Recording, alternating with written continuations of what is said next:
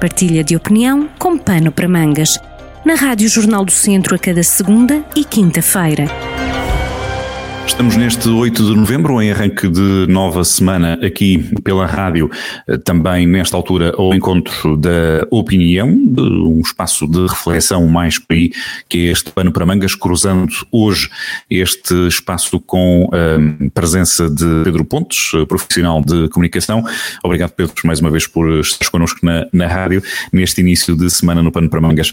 Hoje vamos um, tocar aqui uma questão de atualidade numa leitura que, uh, pelo que percebi, ou como foste adiantando antes de gravarmos, um, numa leitura que queres fazer a este posicionamento quase de, de, fantasma, não é? Os miúdos agora, os mais novos, eh, dizem que provavelmente o, o o primeiro-ministro é capaz de ter feito ghost a, a, a, toda a gente, a maior parte do país, ou seja, está a fazer de, de, de fantasma, não é? Portanto, Isso, quase não aparece, está num momento, num momento de, de silêncio, isto depois da, da presença na, na, Assembleia da República, que editou uh, o chumbo do, do Orçamento de Estado. O que é que tu fazes deste momento, Pedro?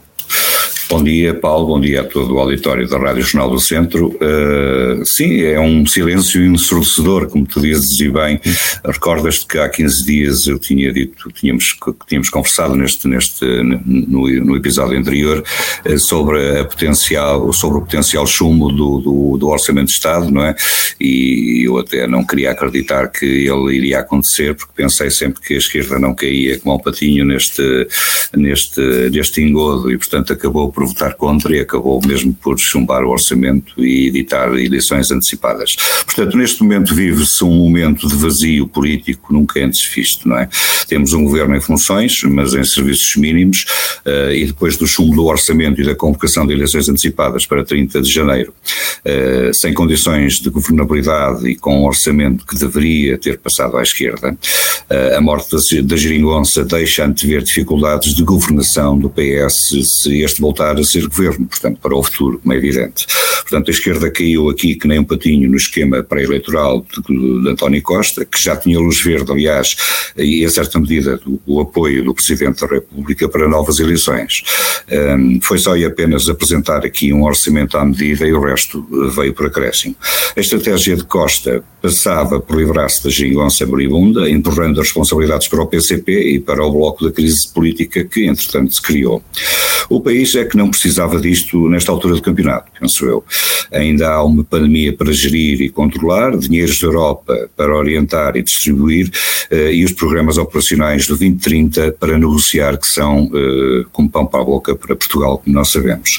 Eh, é certo que é difícil o entendimento, na generalidade, com os parceiros do costume, que já estavam de candeias às avessas com o PS, em questões pontuais que se arrastavam até desde o início da geringonça. Eh, na primeira parte e agora na segunda parte, já neste segundo governo com minoria do, eh, do PS.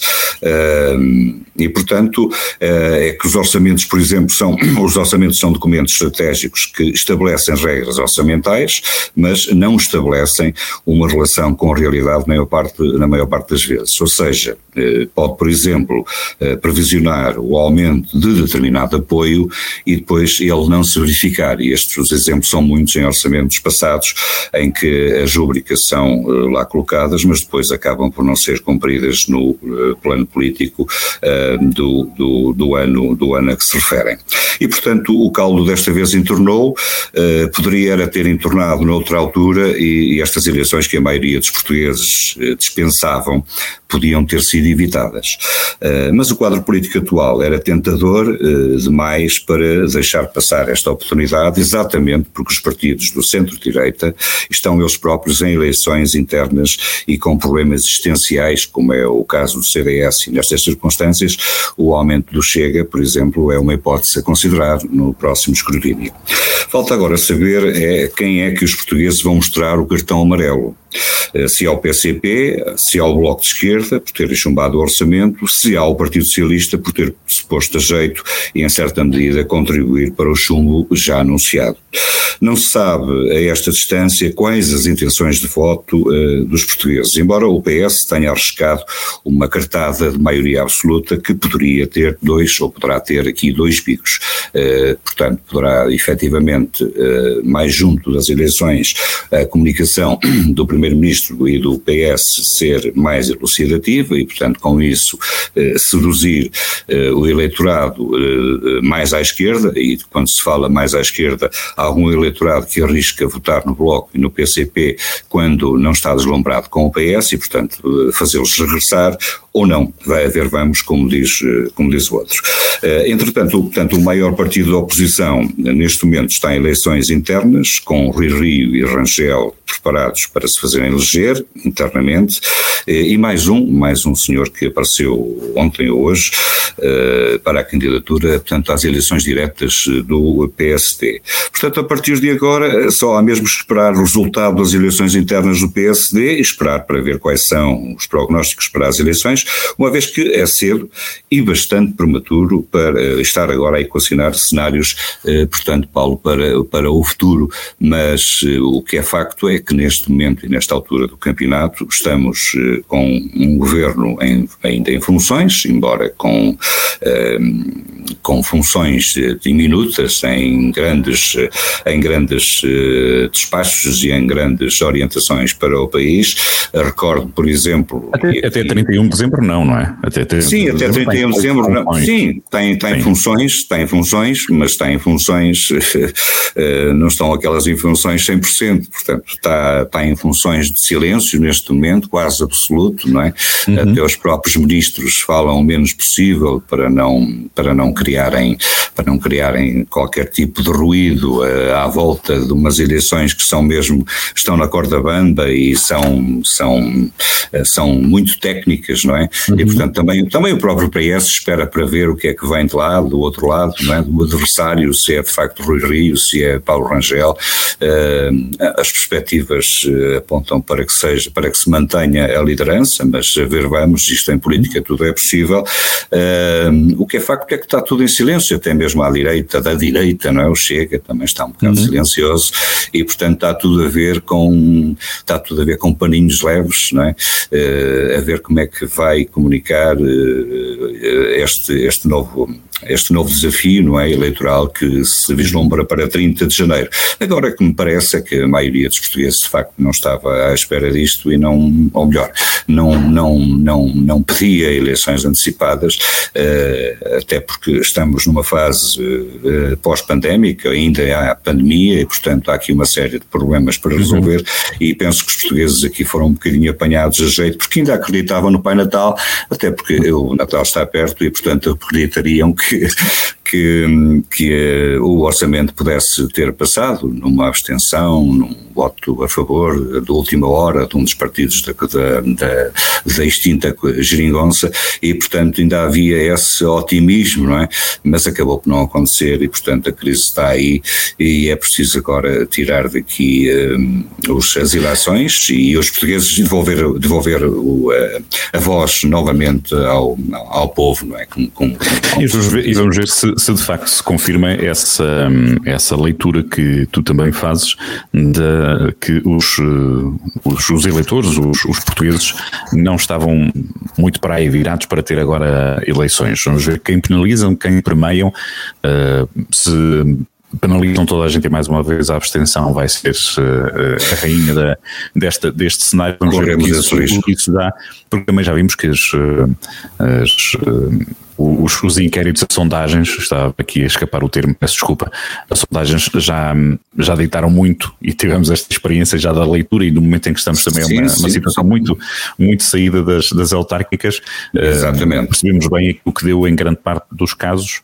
e, e nestas eleições, nestas sondagens recentes, nestes dias, já deitaram alguma coisa que muitos dizem não acreditar, não exatamente, com baixo, exatamente, com que é exatamente. Portanto, vamos ver de facto como é que as, como é que as coisas se correm. Porque Até porque as sondagens, Paulo, as sondagens, tempo, e, dizes, é? é, dizes bem, eh, estamos a uma, a uma distância ainda Sim. considerável e portanto elas valem o que valem e, e, como tu dizes e bem, eh, já nos enganaram entre, entre aspas eh, em algumas, nas, nas eleições recentes, nas autárquicas, não é? Sim, sim, e portanto poderá vir a acontecer, é por isso que eu, que eu digo e e, repito, é isto poderá ser um pau de dois bicos para o PS, porque poderá estar aqui a jogar uma cartada forte para uma maioria absoluta e pode acontecer exatamente o contrário, e ela fugir-lhe das mãos para outro lado qualquer, não é? A ver, vamos. O maior, risco, vamos. O maior risco é, que, é que daqui a meio ano, ou pouco mais de meio ano, ficamos na mesma tal como estamos agora.